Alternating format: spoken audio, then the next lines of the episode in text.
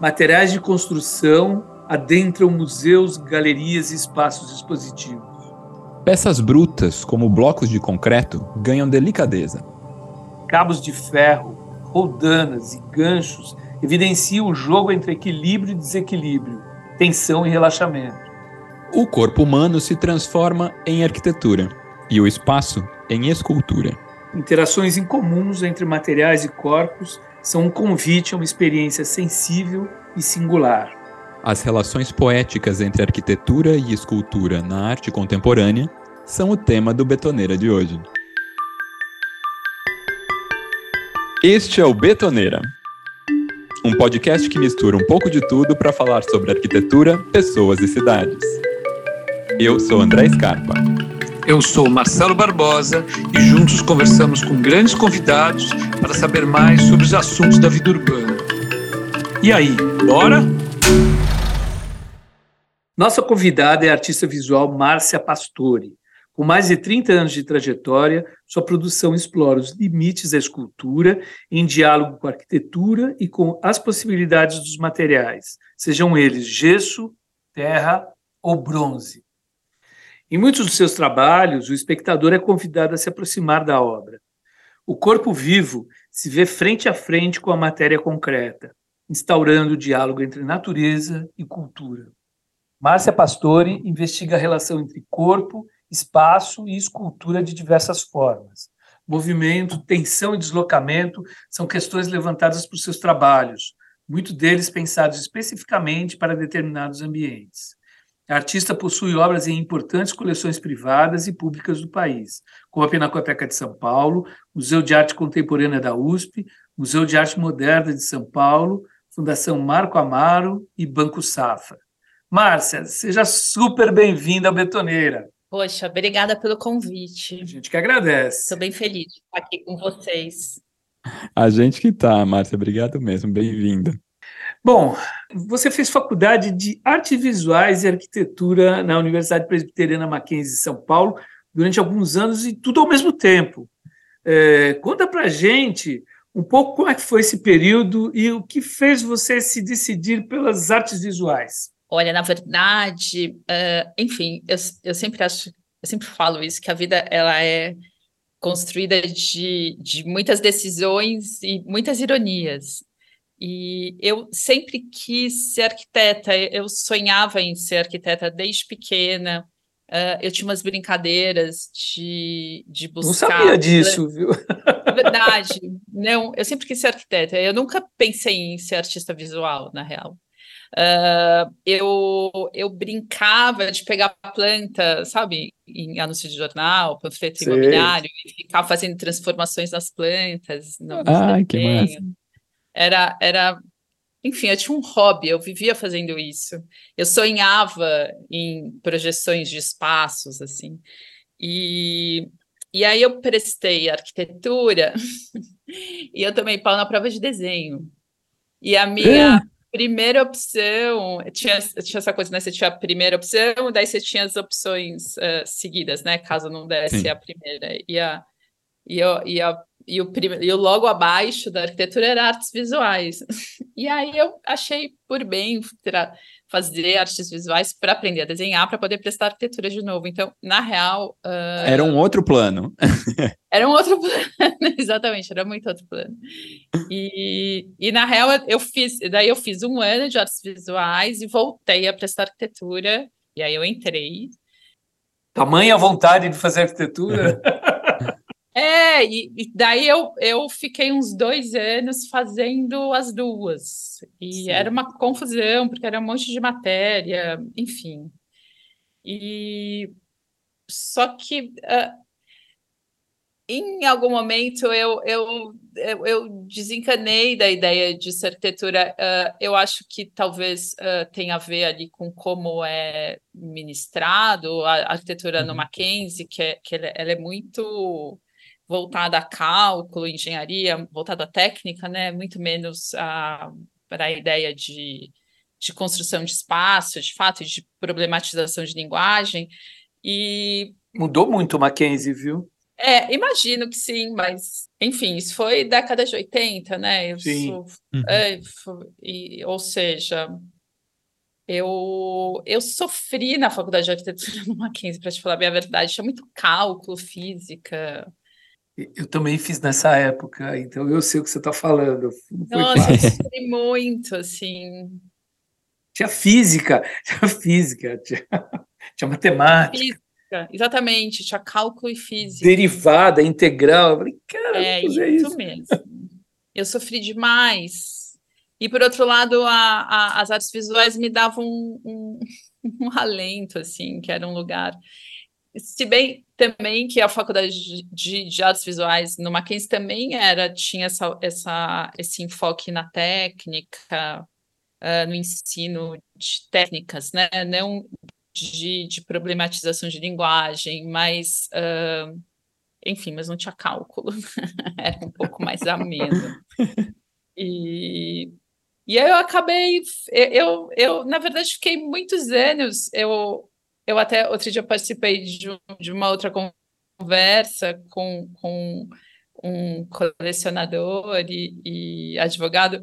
A gente ficou brincando, eu fiquei anos me matriculando. Meu pai não me deixava, em hipótese alguma, sair da faculdade totalmente. Assim, eu, eu trancava com a faculdade de arquitetura trancada por anos. É. E, mas eu me desinteressei completamente. Eu toda essa possibilidade dessas operações espaciais, eu, eu achei na uh, esse lugar, né? Nas artes visuais. Nas artes visuais. Exatamente. E, e Márcia, nos anos 80, junto com outros nomes da sua geração, você frequentou o ateliê do artista Carlos Fajado, né, na Rua Pamplona. Você já chegou a comentar como esses encontros foram importantes para a sua trajetória, que ali você entrou em contato com inúmeras possibilidades de, da arte contemporânea. Quais que foram, quais, quais que você acredita terem sido as principais descobertas nessa época, assim, você considera esse período o início da sua carreira como artista visual? Então, eu não sei se eu acho que é o início da carreira como artista, mas é um período de formação uhum. uh, certamente muito importante. Sim. começa ali na, no Mackenzie, eu, eu, não, eu, não, eu não descarto o Mackenzie como, como parte dessa formação. Claro porque ele me deu uma capacidade técnica, talvez, de experimentação de materiais que, que foi, foi, enfim, que eu uso até hoje, assim, essa, oh. essa destreza, né, de, de mudar de técnica. Uhum. Uh, uh, e no Mackenzie eu tive um professor que chamava-se João Rossi, que era um cara que fazia aquarela e, e, e cerâmica, que ele dava aula de cerâmica no Mackenzie, ele abria o ateliê, sabe, para experimentação. A gente podia ficar lá, uhum. quem quisesse frequentar. Então, isso foi muito importante para mim naquela época. E eu acho que o ateliê do Fajardo deu isso uh, muito claramente também, porque o Fajardo, uh, a discussão deixa de estar calcada, orientada para a técnica, para o meio, uhum. e passa a, ser orientada para a reflexão do fazer artístico. E, e, e, enfim, e isso é totalmente open-minded, né? É, é, aí que você começa a pensar em arte, quando você começa a refletir a partir do seu fazer, você uhum. consegue começar a construir um vocabulário, um repertório que, que te faz produzir arte, né? E, e, eu acho que, é, enfim, o que eu, a, a, as aulas que eu fiz com o Fajardo foram super importantes nesse sentido, além do fato de que é, é muito bacana uh, a gente conviver com artistas, né, e entender o jeito do artista sim, pensar, sim. né, entender essas posturas, isso também é formador, sabe? É, Marcia, você brinca em algumas das suas entrevistas que você não sabe desenhar nem pintar né? mas é uma observadora muito, muito curiosa do entorno e do espaço. Você diria que essa questão, o desenho, uh, que abriu teus olhos para a escultura e as instalações? É, veja bem, eu acabei de contar que eu, eu fui fazer artes visuais porque eu tomei pau na prova de desenho. É, não, sim. É, isso, tudo, tudo, está tudo relacionado. Está tudo ali. E, uh, enfim, isso também eu acho bastante curioso, porque uh, eu, eu, de fato, enfim, pintar eu não pinto mesmo, mas uh, o, o, o que eu faço, no fundo, acaba sendo uma espécie de desenho, mas é, um, é, um, é uma escultura que também é desenho. E, e isso também tem essa ironia ali, porque na, no curso do Fajardo, eu fazia aulas de desenho e de pintura. Eu nunca fiz aulas de escultura na vida. E, pois é, que legal. É, é que a minha curiosidade sempre foi por relações espaciais. E, e, eu acho que, no fundo, se a gente segue, se aprofunda uh, nos seus interesses e na sua pesquisa, a gente acha os caminhos, né? Os caminhos de linguagem e de meios e técnicos. E as únicas aulas de desenho de, de, de, escultura que eu fiz foram essas de cerâmica ali na faculdade, foram aulas do currículo da faculdade. Eu nunca fiz um curso voltado para técnicas de escultura. Uh, essa eu acho que é uma outra ironia aqui na, na, na, na minha trajetória, porque eu fiz, uh, na época que eu frequentei o ateliê do Fajardo, uh, aulas com ele de desenho e de pintura. Eu nunca fiz aula de escultura com exceção do currículo da faculdade. E, e foi dentro dessa pesquisa ou dessa tentativa de pesquisa ali, formadora no Fajardo, de, de, em desenho e pintura, que eu, eu vim para o tridimensional. Uh, eu acho que a, que a minha. Uh, enfim, quando eu brinco que eu não desenho, não. enfim, não é que eu não desenho, simplesmente é é que eu, eu, eu não entendo a linha ou o desenho uh, como, uh, como representação. Para mim, a, as coisas são físicas. Então, eu, eu tenho uma, uma fisicalidade nos materiais uh, uhum. que sai um pouco desse escopo, aqui entre muitas aspas, tradicionais do que se define como desenho como pintura. Uhum. E eu tenho trabalhos de, de, pintura, eu não tenho mesmo, mas é só, só esses que eu fiz ali naquela época, que era formação. Eu até, eu até tentei ser pintora, de verdade. Mas a hora uhum. que eu comecei a colocar chapa de ferro na tela e pintar com pó de metal, eu desencanei. Assim, Falou, achei... pera aí que esses materiais aqui... É! Acho que meu lance é escultura mesmo. Exatamente, o suporte, a escultura sobrou, sabe? Quando eu comecei uhum. a fazer isso. Porque eu, de fato, eu parto des, dessas experimentações de comportamentos materiais uhum. e da relação dos materiais com o entorno. Sim. Então, eu estou lidando com experiências físicas mesmo, entre matérias. Uhum. E elas não são experiências de representação. Então, eu, eu, eu enfim, e e isso é algo que acontece no, no espaço, né? No 3D, a gente, nós somos seres tridimensionais, né? Nós Sim. vivemos e existimos no espaço. E, e, eu, como coloco essas coisas em diálogo, né? E, e, e respeito essas, essas uh, enfim, é respeito o que vem delas, né? Eu não, eu não tô ali quando eu coloco materiais em diálogo, eu não estou interessado em dominar uh, nenhum tipo de comportamento, nem tampouco em chegar num resultado que eu decido a priori. O que é decidido por mim a priori são as regras de interação entre esses materiais e eu uhum. aceito o resultado. É, é, é o que Muito vem. Muito legal isso. Eu, eu, eu estabeleço um campo para as coisas entrarem em contato, e o que elas uh, devolvem é o trabalho, é constituinte do trabalho. É isso. E, e eu, eu, tenho, eu tenho aí uma série de trabalhos que eu chamo de desenho, mas uh, os desenhos, em geral, eles acontecem depois das esculturas, e eles uhum. podem ser os desenhos das esculturas, os desenhos que as esculturas fazem, Daí entrando como representação. Né? É, exatamente. Ou, ou um desenho uh, que usa materiais aí do escopo da escultura, do, do desenho como papel e linha, mas uhum. com o mesmo tipo de diálogo, de embate que aconteceu na, em alguma escultura que foi o motor daquela série de desenhos. É, é isso.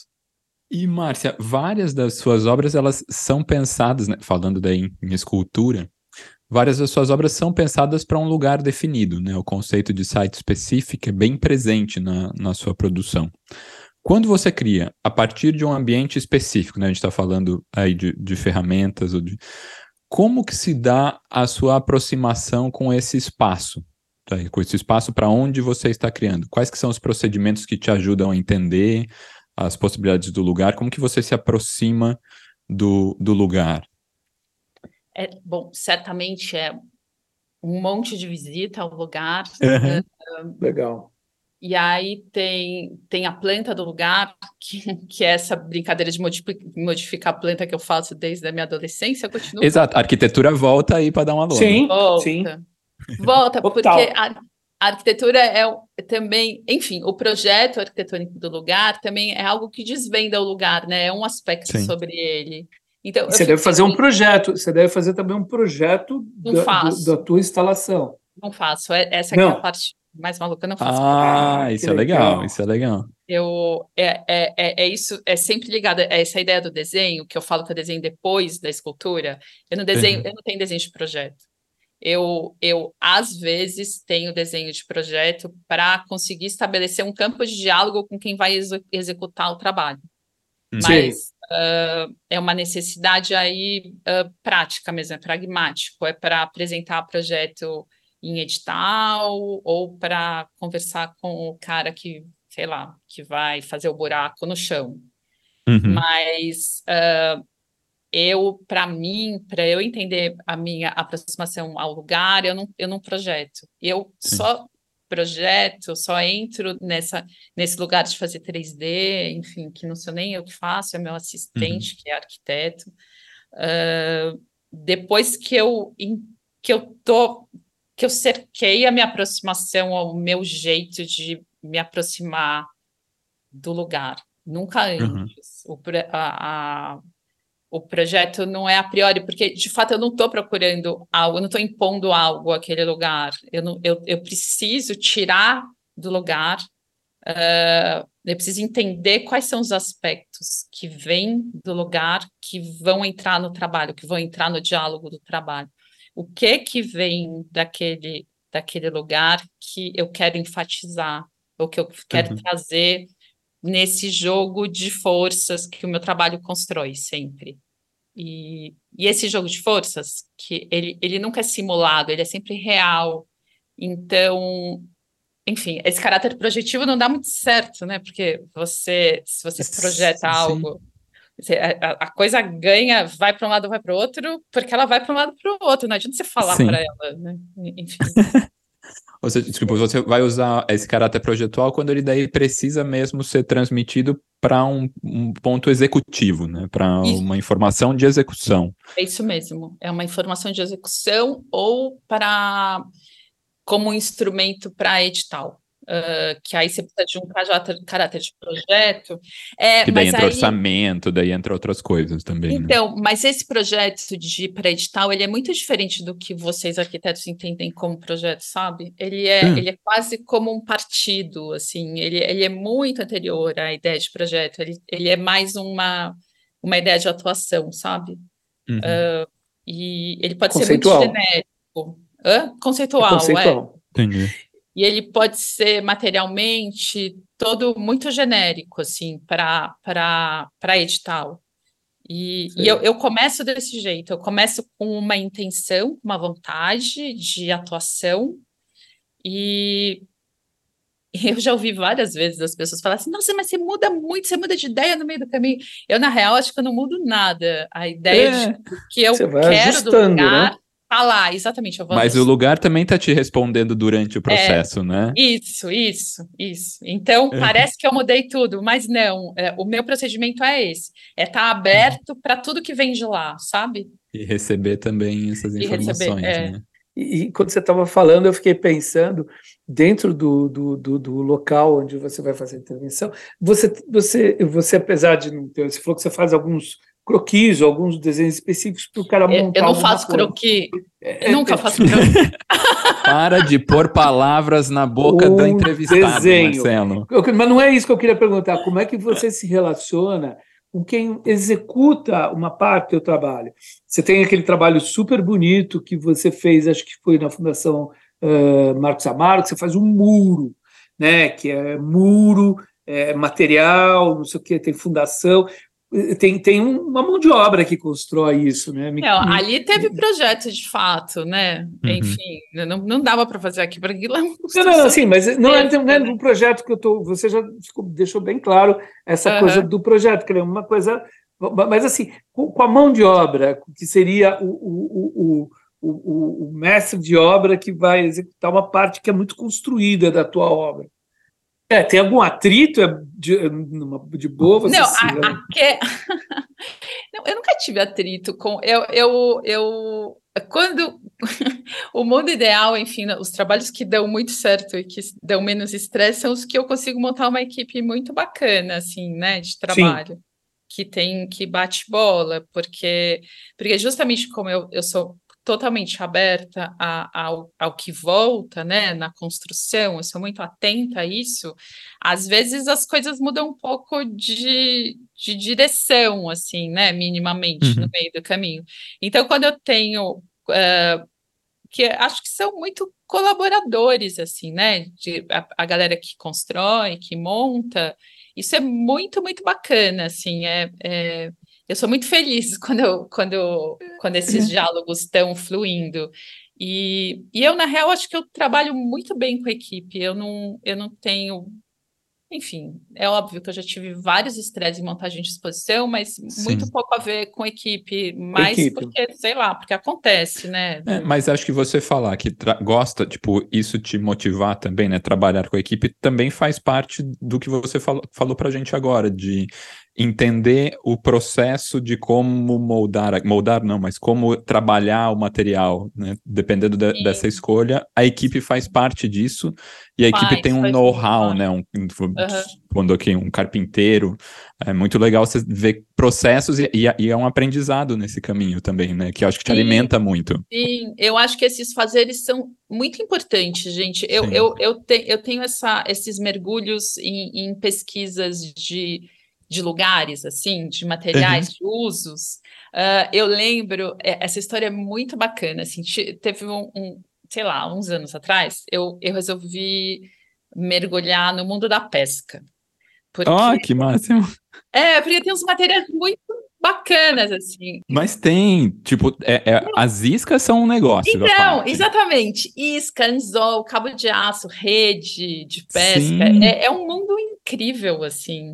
Esses e... universos novos que se abrem, que a gente exatamente. não tá ligado, mas estão rolando ali, né? E é exatamente, é um universo. É, é, é isso que é uhum. muito legal, porque eu, eu costumo mergulhar, isso é, é muito o jeito que eu opero. Eu, mer, eu mergulho num universo, numa técnica que uhum. existe, tem uma função no mundo, só que uh, quando eu consigo mergulhar e, e, entender essa técnica ou esse universo, ou algum aspecto desse universo, né, não, eu não estou aqui dizendo que eu consigo entender tudo, porque não é possível, uh, uhum.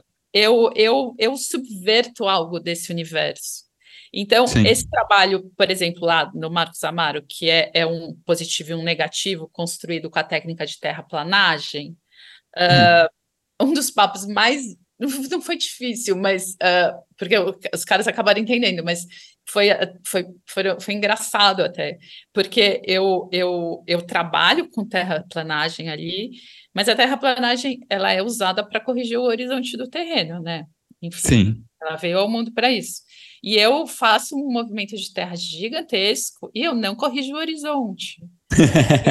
E para fazer os caras entenderem que eu não queria corrigir o horizonte foi bem difícil. Pessoal, tem, tem gente fazendo análise até hoje lá, falando que você não sabe. A gente foi fazer um trabalho. Porque, porque e ela não quis corrigir. Tá louca, tá fazendo isso, assim. E, e porque a gente ficava numa aposta ali de que se ia sobrar terra ou se ia faltar, por causa uhum. da compactação da terra, e aí da correção do terreno, esqueci os, os, termos técnicos. Ai, mas esse ângulo de não sei o que eu fiz, não, você não está entendendo, eu não vou corrigir. Eu não preciso esse ângulo, não é isso que eu estou procurando. Deixar torto mesmo. É, e os caras, assim, uh, eles, eles uh, enfim, foi, foi, eu acho esse tipo de conversa uhum. muito interessante, sabe? E no mundo da pesca, uh, eu fui, enfim, eu, eu fiquei frequentando lojas de, de, de material de pesca há muito tempo. E, e aí um dia ali conversando com o, com o cara que era, na real, acho que ele era dono da loja. Hum. Eu, eu preciso, se eu precisar de uma, de uma rede de pesca de, sei lá, 3 metros por 5 metros, você tem? Aí ele me faz a seguinte pergunta: Você quer uma rede de pesca ou um pano de rede? Nossa. Aí eu fiquei olhando para a cara dele, eu fiz, não entendi, né? Qual é a diferença da rede de pesca ou do pano de rede? E, e ele falou assim: não, a, o pano de rede é esse fio trançado uh, em hexagonal, enfim, que tem, sei lá, ele tem uma largura X e o uhum. comprimento é, é, é gigantesco. Tipo uma tarrafa Mas, que o pessoal tecia? Não, não, não, não. O pano de rede é só o tecido uh, hexagonal, trançado, de fio trançado. Isso é pano de rede. Sim. O pano de rede vira rede de pesca ou tarrafa, enfim, mas ele tem a função de, de predadora porque você tensiona a borda. Você passa um fio na borda. Hum. E a hora ah, que você ah, puxa o dela, fio, ele faz o gargalo. o peixe. É. Fecha e prende o peixe. É, porque se você não tiver tensão na borda, você não, não forma uma rede que pesca, o, o, o peixe escapa. Sim. E isso, exatamente isso, fez assim para mim, chum, sabe? Abriu a mente, assim, e eu e eu fiz um trabalho que eu agora estou até pleiteando ali um edital no CCBB de Brasília para fazer uma outra versão, uma outra edição desse trabalho, que se chama Arapuca, que é, é justamente, são redes, são panos de rede tensionados na borda, virando redes de pesca, presos por um cabo de aço e, e anzol. Não, concluindo, não, pode concluir, desculpa. Isso é muito lindo, assim, porque isso, isso vem, o trabalho, ele, ele acaba sendo finalizado por um saber que que é da, ali da especificidade do uso daquele Sim. material e daquelas pessoas, e, e, são saberes que, que populares, né? Sim, uhum. e, e, que hora que eu me coloco nesse lugar de aprender, uh, isso é isso vira trabalho, entendeu? É, Sim, assim, entendi. O trabalho é feito junto com isso, né? Ele, ele é um uso, um manejo uh, desses saberes. Você é uma exploradora de universos, Marta. Eu sou. Você está falando de materiais, né? Então é, é, é uma dúvida, uma, uma pergunta para você, né? É, você nos seus trabalhos você frequentemente coloca esses materiais em embate, né? Uma coisa com outra, é, e que constrói um, um, um, diálogo poético entre eles, né? Você já mexeu com gesso, fio de aço, bronze, roldana, borracha, resina, peso de academia, anzol, rede, como você acabou de falar, água. É, conta conta para gente o, o, o, o, novo material, como é que ele desperta interesse em você, que você falou rede, material de pesca, né? Como você escolhe a matéria-prima, qual, qual que você vai trabalhar em cada projeto? Não vamos chamar de projeto, em cada obra. Tudo bem, pode chamar de projeto, não tem problema. uh, eu, é, assim, a ordem é sempre, uh, assim, eu nunca escolho, eu nunca tenho, quero fazer um trabalho e aí eu vou descobrir qual é o material desse trabalho. Uh, o material e o trabalho estão completamente misturados. Então, as coisas vão, vão acontecendo ao mesmo tempo. Uh, esse trabalho Arapuca, eu não fui pesquisar rede de pesca porque eu queria fazer um pano esticado no espaço.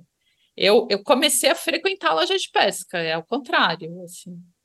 Você vai se aproximando dos materiais, né? É, é eu vou me aproximando deles. dos universos né, uhum, mesmo, sim. assim, desses funcionamentos.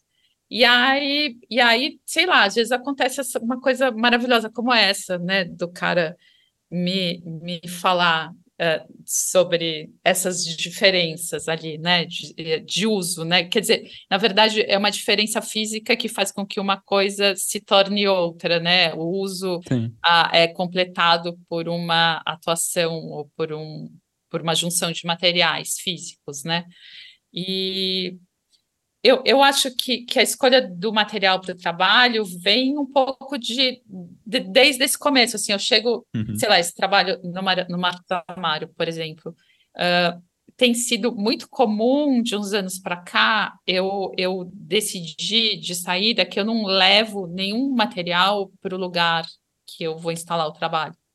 Que os materiais, eles, eles são os materiais que eu encontro lá. Uh, ou materiais ou procedimentos. Eu vou comentar sobre materiais e procedimentos que já existem no local que tem a ver com essa subversão eh, de, de, de uso ou de olhar, né? Que é um jeito de você chamar atenções para aspectos do lugar e, e fazer, né? E, e, quando você desloca, né? Alguns materiais. Então, uhum. o, o trabalho lá no, no Marcos Amaro, eu é um trabalho de terra e capim, que é o que Sim. eu encontrei lá. Enfim, é um esforço enorme, terra e capim, mas mas foi o que eu O, o muro é da, de Adobe. É de. É de Taipa. Taipa, desculpa, Adobe, Taipa. É, e o piso é de terra batida. Para nossos ouvintes que não sabem o que é Taipa, é um sistema é construtivo é que você vai pondo a terra, você faz uma forma, vai pondo a terra e batendo nela. É isso, né? É Marcelo? É isso, é isso. Perfeito. É, é uma técnica verdade, antiga, tá? antiga, feita tempos é, ancestrais. colonial, é, é muito legal, na verdade, a técnica. É bem legal. E eu acho que eu, eu queria ter feito um seminário sobre sistemas construtivos na época que eu inaugurei aquele trabalho aqui, acabou não, não acabei não conseguindo, mas é interessante a gente pensar nesses sistemas e problematizar. E, e esse trabalho, ele foi, ele enfim, ele, ele é de terra capim, mas uh, a, a, gente, eu, eu mudei de equipe no meio, eu tinha uns arquitetos trabalhando, eu acabei mudando e acabei fazendo com a Taipau. Que sim, é ah, sim, que é uma empresa que, é... que trabalha com técnica de taipa, né? Isso. E na real, eu acabei entendendo que, pelo menos até, até a época que eu fiz aquele trabalho, e eu acho que até hoje, é, são as únicas pessoas que de fato conseguem construir em taipa. Porque a técnica é ancestral, mas você precisa de uma você precisa de uma técnica mesmo, você precisa de desenvolver uma você desenvolver uma tecnologia ali de molde e tal, e eles conseguiram, é bem incrível. Mas a gente, a gente viveu uma coisa, eu com eles, uh, de que a gente não encontrava nenhum arquiteto que assinasse a RT do trabalho, nenhum arquiteto, é. nenhum engenheiro que assinasse a RT do trabalho, se uh, inteiro em taipa, porque justamente era inclinado e era um muro de arrimo com 5 graus negativos, com, na direção da água.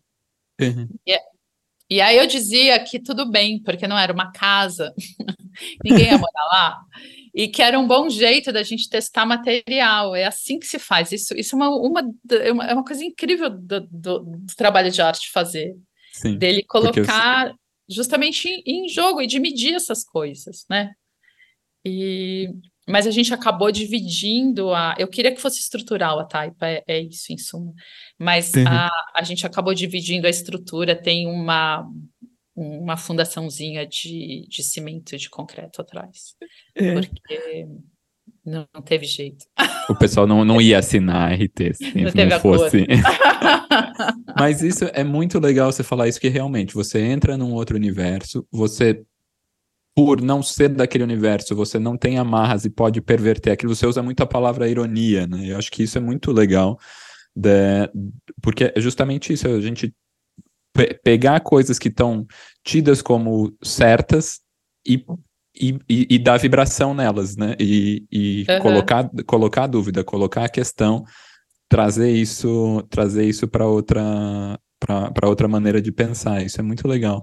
Ou você falando, Márcia, do, do, de chegar no lugar e ter e, e usar as coisas que estão lá me lembrou. Posso estar tá viajando aqui, mas me lembrou imediato o, o Lavontrier, do diretor famoso do Dogville, do, de outros tantos filmes. É, ele, ele, participou, nossa, muito. E ele, ele começa, um dos, um dos inícios da carreira é, no, é, é num manifesto de outros diretores que chama, eles criam um manifesto que chama Dogma 95.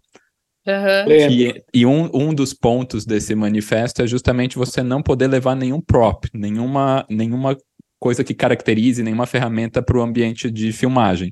Você tem que, se, se o seu roteiro tem uma casa de tal jeito, com uma mesa, não sei o quê, você tem que achar um lugar que esteja assim. Você não pode montar nada. E acho que, que isso é muito legal também. Disso. Não, isso é. Tem, não, eu, eu, não lembro o nome do filme, depois eu até vou, vou lembrar aqui. Tem um dos filmes que é isso: é um jantar, assim, eles festa vão de família, casa. Não é, não é o festa, festa de, de família. família. Festa de família, exatamente. Festa de família é uma paulada. Ele é, é exatamente. Mas é uma e ele está dentro desse, de, dentro do ele manifesto. É do Dogma, Você não né? tem. Ele é do uhum. Dogma 95. É, então... Eu, enfim, eu, eu lembro desse do grupo, né, desse manifesto, mas eu não sabia desse, de que, que tinha essa, essa ordem ali no é, meio. esse é um dos primeiras é. regras. As filmagens devem ser feitas no local. Não podem ser usados acessórios ou cenografia. Se a trama requer um acessório particular, deve-se escolher um ambiente externo onde eles se encontrem. Que maravilhoso. Então, é muito bom. é, e é câmera na mão, né? É sem... E câmera na mão. O é... som, som jamais deve ser produzido, seja, é. muito né, da, da realidade. Eu acho que daí vem isso também. Você entra num universo e você tá aberta a receber o que esse universo te dá, né? Por isso daí a gente voltar de novo para não falar de projeto, porque projeto é quando a gente projeta uma coisa. Sim. Então a gente uhum. já está trazendo um ferramental mental nosso. Ferramental mental foi bonito, hein, gente? Idealiza uma outra coisa. né?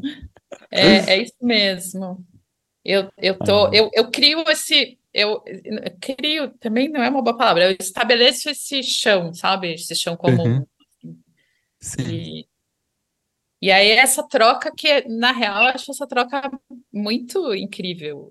Olha, em muitas obras, em, em, muitas das suas obras, os espectadores eles precisam se abaixar, se esgueirar, mover o corpo. Estamos falando agora, agora entrando no, no ambiente da obra. Se o espectador quiser, ele pode até se molhar, como você propôs recentemente na instalação Estrutura Exposta, na Casa Museu Clabinha, aqui em São Paulo. Ali você espelhou a estrutura hidráulica da casa no espaço externo, no jardim. Quem quisesse podia até tomar um banho. Você propõe que o corpo se coloque em movimento, que ele experimente sensações. É, de que maneira esse traço é um, é um valor para você? Ou seja, como que você deseja que as pessoas percebam melhor o próprio corpo no espaço? É, eu, eu acho enfim, eu antes de chegar nessa, nesses trabalhos mais recentes que são respostas né, ao espaço a, a, que, que eu acabo construindo sites específicos, eu, eu passo por um período de mais de 10 anos uh, em que eu moldo o corpo, o meu corpo. E, uhum. e aí eu, eu vou para o espaço Uh, assim, os meus trabalhos anteriores a esses eram, eram, eram esculturas que colocavam materiais em, em, em, relação e que viravam, enfim, esse diálogo constituía uma escultura. Mas eles ainda eram fechados neles, sabe? Era um diálogo entre uhum. materiais e era uma escultura no espaço, mas era uma escultura. Sim. Tinha mais esse conceito escultural, assim, ele era mais independente do espaço. E, e aí eu passo muito, um longo período moldando corpos, e, uhum. e, a hora que eu começo, eu volto com esses pedaços de corpos para o espaço, eu, eu, eu vou um pouco construindo um trajeto no espaço uh, de, dessas partes do corpo. Elas são colocadas na altura da parte moldada, então a perna fica na altura da perna, o braço na altura do braço. Uhum. E, e aí isso vai estabelecendo uma relação entre elas, é, eles não constituem uma instalação, mas a uhum. relação de disposição delas no espaço forma um circuito, elas traçam um circuito. E, uhum. E eu acho que também pelo fato de serem corpos, né, de, apesar deles, eles são absolutamente figurativos, porque eles eram moldados no corpo, mas uh, eles não eram tão explicitamente figurativos, assim, mas uhum. eles, eles trazem esse lugar do familiar e do espectador reconhecer ali algo que também pertence a ele.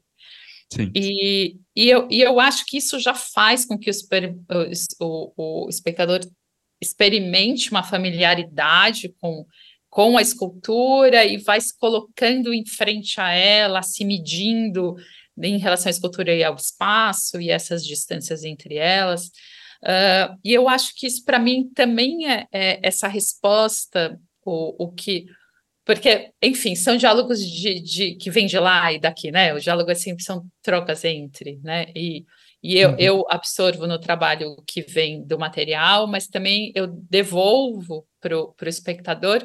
E eu, de uma certa forma, eu acho que eu, eu quero que o, que o, o, o a experiência do, do observador também me devolva, devolva ao trabalho Sim. alguma coisa assim. Então, eu acho que esse diálogo continua. Ótimo, ótimo essa, essa colocação.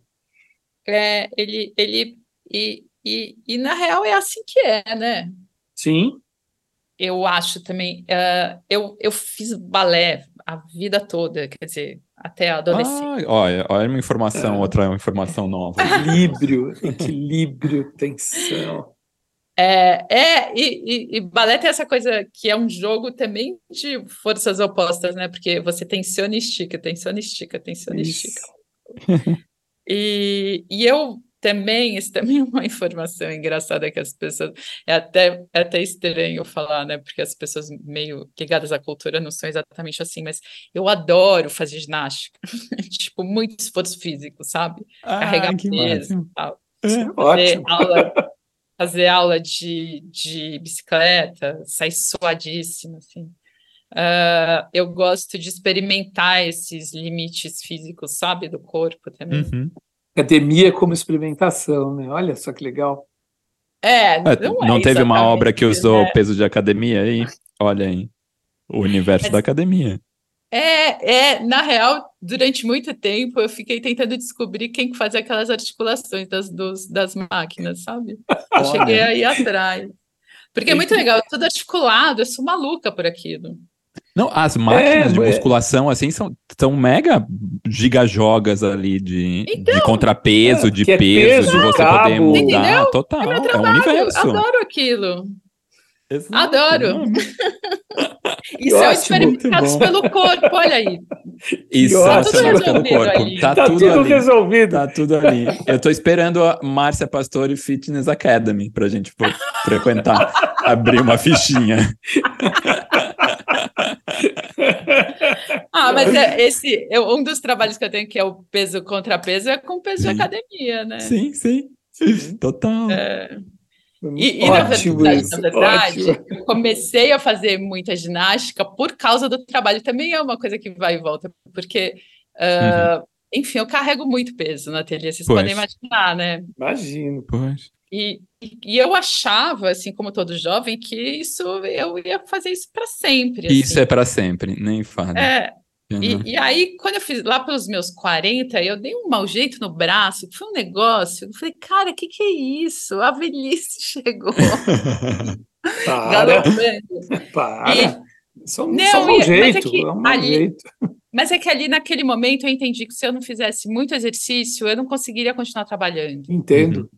E, e, é uma coisa que retroalimenta, né? Você fazer exercício te dá mais é... inspiração entre cabos, Exato. pesos e relações de equilíbrio. Que ótimo. Não, é, é, é isso, assim. Acho que tem uma tem, tem uma tem que ter uma interesa uh, de postura na vida, assim, né? A gente precisa uma coisa segura a outra, né? E, e vamos que vamos. Total. Bom. É, Marcia, em, em 2017 se realizou no, no, Museu Brasileiro de Escultura e Ecologia, o MUB, projeto é, do fantástico arquiteto Paulo Mendes da Rocha, é, uma exposição individual que chamou Corpo de Prova. Né? E, o nome é ótimo, porque corpo de prova na, na, na obra né, é um corpo que é, um, é, um, é uma peça que você retira do concreto e faz uma prova para mostrar que aquele concreto tem as características que foram especificadas. O nome é excelente, né? Nessa exposição você usou cabos de aço e blocos de concreto, daí o corpo de prova, e prumos, né? E você preencheu todo aquele vão do museu. Uh, Para quem não conhece o MUB, é um, é um museu de escultura onde ele tem um, uma laje contínua e um grande vão, na realidade, uma grande viga protendida, perpendicular à via mais expressa que é a Avenida Europa, e ela faz a, a, ela faz a relação do desnível do terreno. E, e neste grande vão formado por essa viga, a, a Márcia usou, usou a instalação de, de, vários, se eu não me engano, são vários sargentos. Sargento é uma outra coisa que eu preciso explicar. É uma peça que você, uma peça que parece um gancho com parafuso que você prende é, alguma coisa em numa viga, num pedaço de madeira, numa pedra, um cabo. Então você usou vários sargentos e, e, e fez essa relação de equilíbrio entre o peso, o cabo e o, o, e o material, né? Como é que foi o processo criativo dessa obra que eu acho ela fantástica, muito legal, né? Usando materiais de construção civil pesado mesmo, né? É o prumo, é o peso de concreto, que é a prova do concreto, o cabo, é, e num, num, lugar muito específico, muito interessante, que é esse grande é, eu, eu, o Paulo Mendes dizia que o MUBI era uma pedra no céu, né? Sim. E sim. eu ancorei a pedra dele, né, na verdade. Porque eu, eu botei um lastro na. Você, você um trouxe. uh, esse trabalho, esse trabalho é um desses que, que, que é um trabalho de edital. Eu ganhei um PROAC para fazer ele. Sim. E esse é, esse é interessante pensar a diferença entre o projeto que eu apresentei para o edital, que na verdade foi realizado, mas, mas foi especificado depois de eu ter ganho, uh, entre a diferença entre, entre o, a ideia e a, e, a, e a finalização do trabalho. Porque eu queria, na verdade, o que eu estava buscando era, era esse jogo de pesos, né? de, de, de pesos que reuniam uh, uma ideia de peso, lastro, um peso contra um lastro e um, o peso lastro que levanta um peso mais leve, e uhum. desses jogos de, de, materiais e de ferramentas e procedimentos da construção civil, né? Então, do, do fio de prumo, né? Que dá o prumo na construção. Uhum. Uh... Fio de prumo, para quem é aquele é um pezinho com cabo que o, o, o pedreiro usa para dar o prumo da parede. Vocês já devem ter visto isso em algum lugar. Ele apoia na parede e dá o prumo da parede. Isto é, dá a, a retidão da parede. Ele, ele era esse jogo de, de, de exatamente de fios, de, de arrastes e de fios de prumo. E aí, quando eu comecei uh, a pensar, a fazer o trabalho, eu a minha primeira aproximação era, era usar materiais que estão lá, enfim, falar sobre os materiais. Eu ia fundir blocos de cimento e ia usar a, esse instrumento fio de prumo de verdade, o prumozinho. Assim. Uh, e eu, eu tenho um outro jogo que eu, que eu faço com, com recorrência, que é, uh, é, que é esse positivo e negativo, que é, é um procedimento muito comum em reprodução de escultura, né? Você faz um positivo, tira um negativo para mudar de material. Uhum. Então, esse, esse vai e volta é algo uh, que acaba fazendo, que faz parte da cozinha, da escultura tradicional, inclusive, mas é, é, é algo que está sempre no meu vocabulário, sabe? O, posi o positivo, o trabalho é o positivo do outro, a escultura é o molde da coisa e não a coisa. É. E, e aí eu ia fazer uma marca negativa do fio de prumo no bloco de cimento fundido. Mas aí eu entrei num abismo que, que era assim, eu não conseguia, eu não, eu não conseguia uh, achar que eu devia arbitrar uma forma para esse bloco de cimento. Uh, para mim não fazia nenhum sentido. Eu, eu, é. eu ia até o MUBI e eu ficava medindo coisas que faziam parte da construção, o piso, a, a distância, a marca do molde na parede, Uh, eu fiz, então tá, eu vou pegar uma medida daqui, eu vou, vou fundir algo que já está aqui.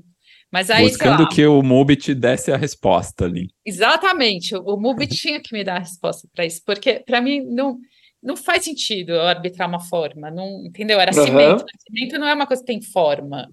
Então, eu precisava resolver essa forma, e eu, eu não queria resolver essa forma.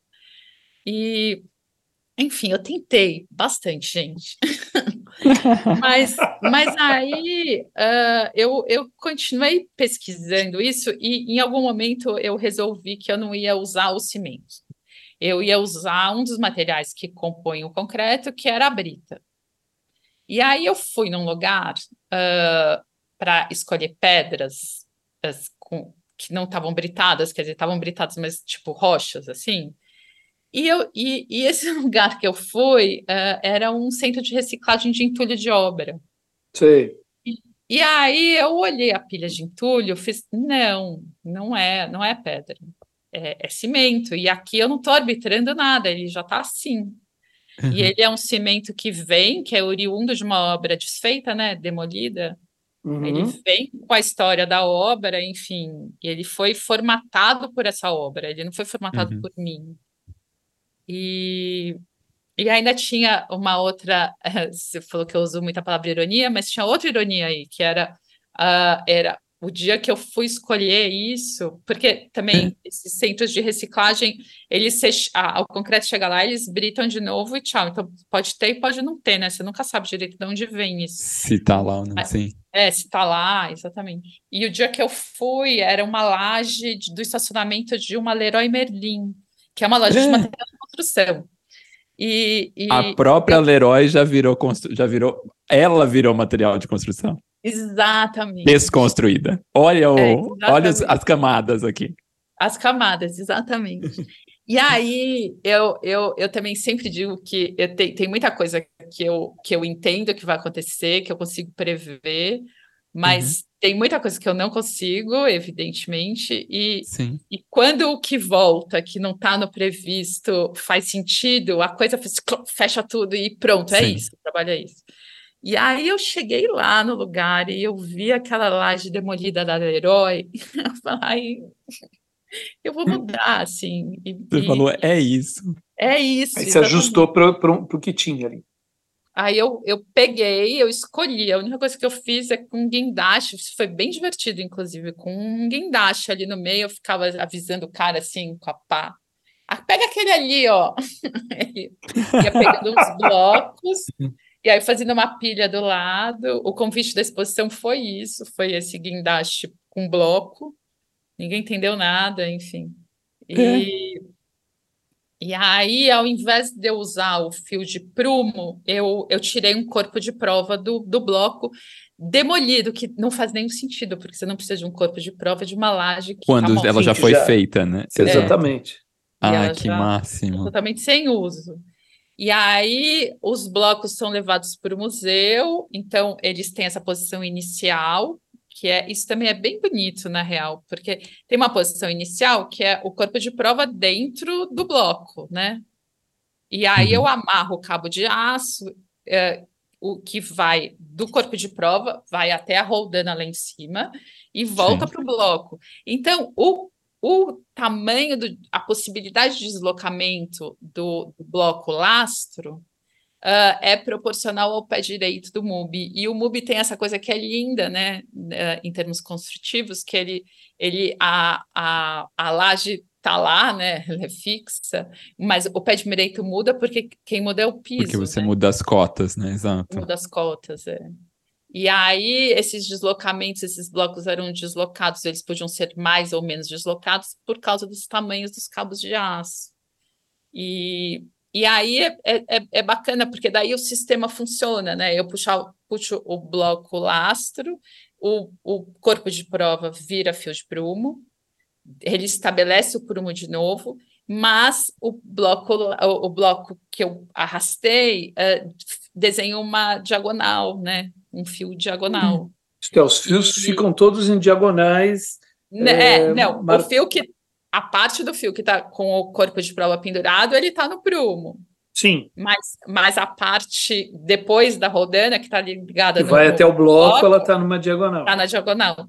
E aí eu introduzo no prédio, a, no, no, projeto, a diagonal em corte, né? Só, lá só tem, tem diagonal em planta. Aliás, eu salvo engano, não tem diagonal em corte na, na arquitetura é. moderna, só em planta. E, e, aí também tem essa subversão, né? Porque você tem uma linha que, que não está lá, que, que não faz parte. E, Muito bom.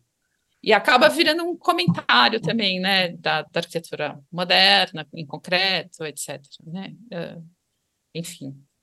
Então, são, são vários universos conversando juntos. Né? São vários, é. Falando em universos, Márcia, no final de 2019, começo de 2020, aliás, período. Nossa, que, que mudanças de, no nosso universo. é, a Pinacoteca de São Paulo apresentou um recorte da sua produção. Algumas obras foram feitas para a exposição, outras foram selecionadas a partir da sua produção anterior. Queria que você contasse, assim, é, uma, uma brevemente assim como foi olhar para a sua própria trajetória e preparar essa exposição na Pinacoteca? Ah, foi uma experiência incrível, na verdade, Uhum. porque ela, enfim, em termos de escala, a Pinacoteca ela é ela é grande de várias formas, né? E, assim, primeiro é uma exposição marcada com três anos de antecedência, então você tem três anos para pensar sobre ela, é- que é um... Nossa. É, é terapêutico. É, não, quando você marca, você fala, nossa, não vai chegar nunca, né? Mas, mas é um privilégio você, você ter três anos trabalhando com uma curadora do porte da Ana Beluso, que é muito incrível. Ah, foi Ana Beluso. Sim. E, e da gente se debruçar. Na verdade, a gente não ficou três anos intensamente, mas a gente ficou intensamente durante um ano, né? O ano de 2019 Uhum. foi muito forte, assim, olhando a produção inteira e, e problematizando e fazendo ligações, e, e de fato é, é, é muito incrível, assim, porque é um aprofundamento no que você já fez, e, e por outro lado, você passa a revisitar alguns trabalhos, e, e isso é- também alimenta a produção atual, e, Uhum. e alimenta uma coisa que eu costumo fazer, um movimento de, de, de olhar lá para trás e, e atualizar trabalhos, sabe? Então, Olha que máximo isso. é, eu, eu atualizo muito, porque o meu trabalho é muito dependente de materiais de mercado, né? E tem coisas que vão Sim. saindo de, de uso. Então, essas. Pra, e para mim importa o funcionamento, o procedimento, e não, e não a função estética, não, não a aparência Sim. da coisa. Sim. Então, essa tem algumas atualizações que, que às vezes precisam ser feitas, e, mas às vezes eu, eu volto a olhar, a me debruçar sobre alguma coisa, de fato, fazendo uma versão, a- até a ficha técnica fica, sei lá, 89 e 2019, sabe? deixa, deixa aqueles dois pontos. Trabalho passa É, a existir em dois É momentos. que nem É, uma obra de e volta. arquitetura, né? Começa, depois passa um tempão, vai É, ajustando. você material reatualiza, sai de linha. né? É isso mesmo. E, Ah. e tem, e tem uma outra coisa que é muito bacana, né? Porque você olha para um trabalho de 89, mas com o olho de 2019, né? Sim, Enfim, Sim, com, com, sim. com a Márcia que cresceu e se alimentou de tantas outras coisas até É. agora. né? é, e isso é, Ah, é que lindo, enfim, é, é- é- foi uma experiência. É um tipo de reciclagem isso, Marcelo? Eu não sei se é uma reciclagem ou se a gente está sempre reciclando, eu não sei, não sei dar nome para Uhum. isso, mas, mas foi um processo bem bacana. E fora que pensar o prédio ah, fisicamente, Uhum. historicamente, a área da exposição é, é, tipo quase 2 mil metros quadrados, é uma loucura. Nossa, é, é- Então, é enorme. É, e, e eu penso o lugar, então tinha um, uma- um, um trabalho com a curadoria de pensar os trabalhos, a, a, a lógica, Uhum. a coerência ali, o que era interessante mostrar, mas eu, eu, eu tinha reunião com a Ana e, e daí eu ia com o meu, meu assistente e a gente ficava colocando os trabalhos no lugar e tal. Ah, e, enfim, a gente entregou uma lista de obras para a Pinacoteca com o, o SketchUp da exposição, entendeu? Estava no lugar, estava tudo pronto. Exposição de painel, tudo.